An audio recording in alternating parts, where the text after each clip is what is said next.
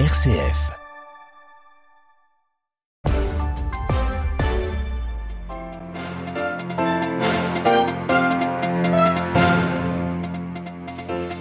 Un mois après l'offensive du Hamas sur Israël, un double deuil, celui des familles et des proches de victimes des combattants palestiniens islamistes. Vous entendrez le témoignage d'un survivant israélien et celui des Gazaïs, des Gazaouis. L'OMS exige un cessez-le-feu humanitaire dans l'enclave palestinienne. À la une de ce journal également le premier discours du trône de Charles III en Grande-Bretagne. Le fils d'Elisabeth a présenté au Parlement le programme du gouvernement. Nous irons en Haïti, le pays est gangrené par la violence, mais l'histoire reste possible, comme nous le racontera Sœur Paésie, missionnaire française dans le pays. Nous irons enfin au Népal après le tremblement de terre de vendredi. Les secousses se poursuivent, impossible de rentrer chez soi et l'aide ne vient pas. Radio Vatican, le journal, Marie Duhamel. Bonsoir à tous. En Israël, une minute de silence a été respectée ce mardi dans plusieurs villes, institutions du pays et la Knesset, notamment le Parlement. Un hommage en mémoire des 1400 personnes assassinées par le Hamas lors de l'offensive du 7 octobre. Ce jour-là, à quelques kilomètres de Gaza, le comité de défense du kibbutz de Magen est parvenu à repousser les combattants islamistes. Martin Sessler, sa famille, sont sortis vivants de l'attaque, mais il nous confie sa peine, lui qui fut directeur du lycée régional dans les années 80, lycée où il enseigna la religion.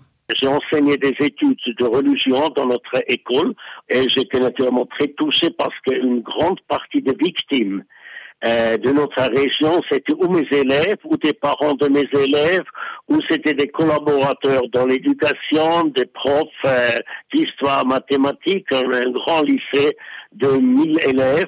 Et je connais plus ou moins tous les victimes et je connais plus ou moins tous les kidnappés dans la bande de Gaza et c'est un sentiment terrible. C'est comme si j'avais échoué à ma responsabilité comme euh, éducateur de ne pas avoir pu protéger euh, les enfants qui ont déjà 40 ans, mais ils étaient mes élèves. Et j'ai eu euh, l'impression d'un échec terrible de voir les images de tous ces kidnappés, tous ces assassinés de la façon la plus cruelle. Et ça m'a terriblement touché. Je suis devant la télévision depuis un mois, je pleure mais vraiment je pleure. Je peux pas supporter l'idée que mes élèves ont été touchés, que j'ai pas pu les protéger. Le témoignage de Martin Sessler, résident du kibbutz de Magen, ancien proviseur, membre actif d'un comité interreligieux dans la zone frontalière avec Gaza. Martin Sessler sera notre invité dans le journal de 8h30 demain matin. Il nous racontera son affliction face à la violence qui se déchaîne à Gaza. Ce mardi, l'Organisation mondiale de la santé exige un cessez-le-feu humanitaire dans l'enclave palestinienne.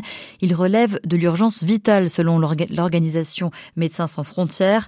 Mais le premier ministre israélien l'a confirmé hier soir à la télévision américaine sur ABC News cela n'adviendra pas sans la libération des otages. L'Égypte à la une ces derniers jours pour la réception des étrangers des binationaux de la bande de Gaza, mais ce n'est pas la seule actualité du pays. À un mois de l'élection présidentielle, un candidat au poste suprême est appelé à comparaître devant la justice au pénal. Ahmed Al-Tantawi était jusqu'au mois dernier l'espoir de l'opposition, mais il s'est retiré de la course mi-octobre affirmant n'avoir pas suffisamment de signatures citoyennes pour se présenter. Il est maintenant accusé d'avoir falsifié des documents électoraux, explique défenseurs des droits de l'homme en Égypte. La Jordanie redoute un nouvel exode massif de réfugiés palestiniens vers son territoire. Le chef du royaume hachémite Abdallah II a demandé du soutien à Bruxelles et la présidente de la Commission européenne le lui a accordé. L'Union européenne va verser 900 millions d'euros à Amman, un paquet financé sous forme de dons ou de prêts qui sera consacré à l'amélioration du réseau d'eau dans le royaume, à des projets d'éducation ou à l'amélioration de l'efficacité énergétique. Au Royaume-Uni, ouverture de la session parlementaire c'était cet après-midi et premier discours donc du trône de Charles III.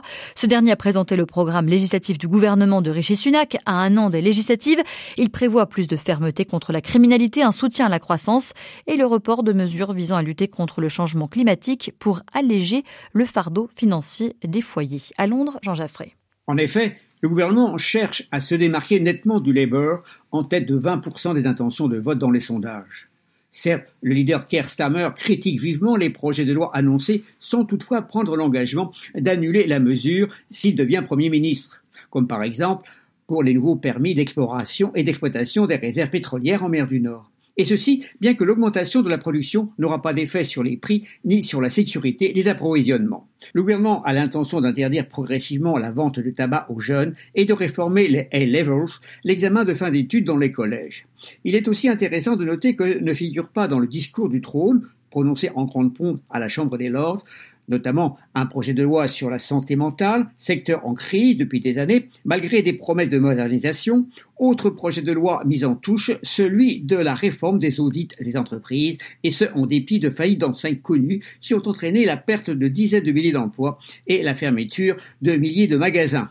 Enfin, l'interdiction aux organisations charitables de distribuer des tentes aux personnes sans logis n'est finalement pas mentionnée. La ministre de l'Intérieur, Suella Braverman, a estimé la semaine dernière que c'était un choix de style de vie que d'être à la rue et de dormir dehors sur un trottoir de Londres, la correspondance de Jean Jaffré.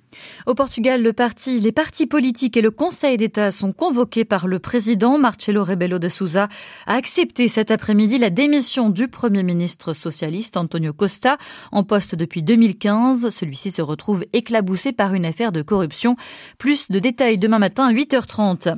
Y aura-t-il une force onusienne déployée en Haïti alors qu'on attend une nouvelle audience ce jeudi de la Cour à Nairobi sur l'envoi ou non de Kenyans dans le pays des Caraïbes? Témoignage ce soir d'une religieuse, sœur Paisy. En Haïti depuis 1999, elle a fondé une communauté dans le bidonville de Cité-Soleil en 2017. C'est le plus grand bidonville de Port-au-Prince. Entre pauvreté et violence des gangs, on l'écoute. Deux jours avant mon départ pour la France, on s'est fait voler notre voiture par un gang. Donc on, avait un baptême ce jour-là et le chauffeur devait aller chercher les enfants pour les emmener à l'église. Et donc il m'écrit, je vois un message, ils ont pris la voiture. Et euh, le chauffeur arrive à pied et m'indique l'endroit où la voiture avait été volée. Donc moi, je m'y suis rendue. J'ai vu plusieurs personnes cagoulées, armées avec des armes de guerre et Kalachnikov, pas des petits pistolets. Je leur ai dit bonjour. Je leur ai dit, je vois qu'il y a ma voiture qui est garée là. Euh, en fait, j'en aurais besoin parce qu'on a un baptême. Voilà, je, justifie pourquoi j'aurais besoin de la voiture.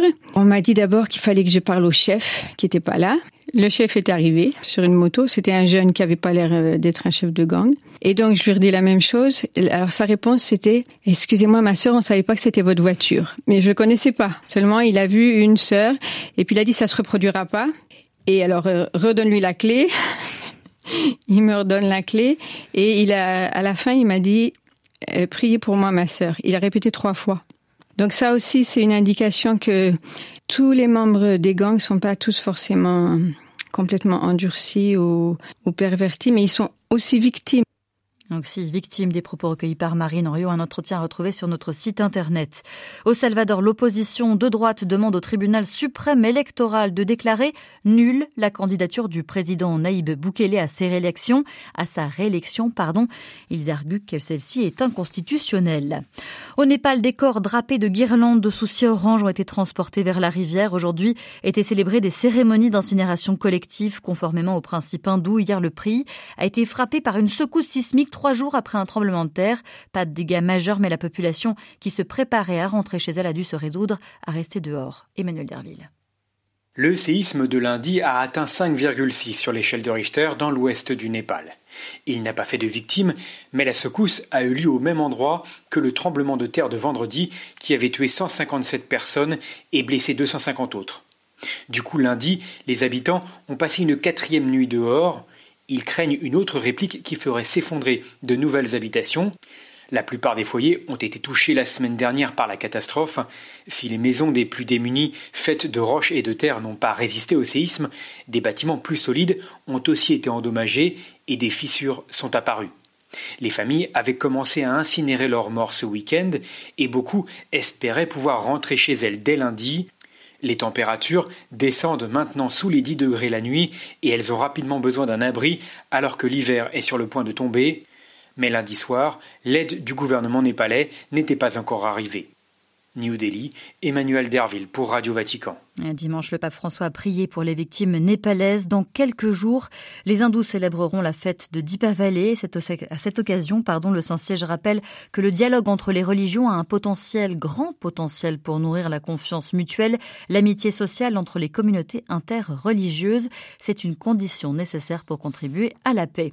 Et puis depuis Abu Dhabi, ils appellent à une action urgente contre le changement climatique aux Émirats arabes unis. Des représentants de différentes confessions, dont le cardinal Parolin, ont signé aujourd'hui un appel exhortant les dirigeants politiques participant à la COP 28 à prendre des mesures significatives pour la crise climatique. Voilà, c'est la fin de ce journal. Merci d'avoir suivi. Excellente soirée à tous.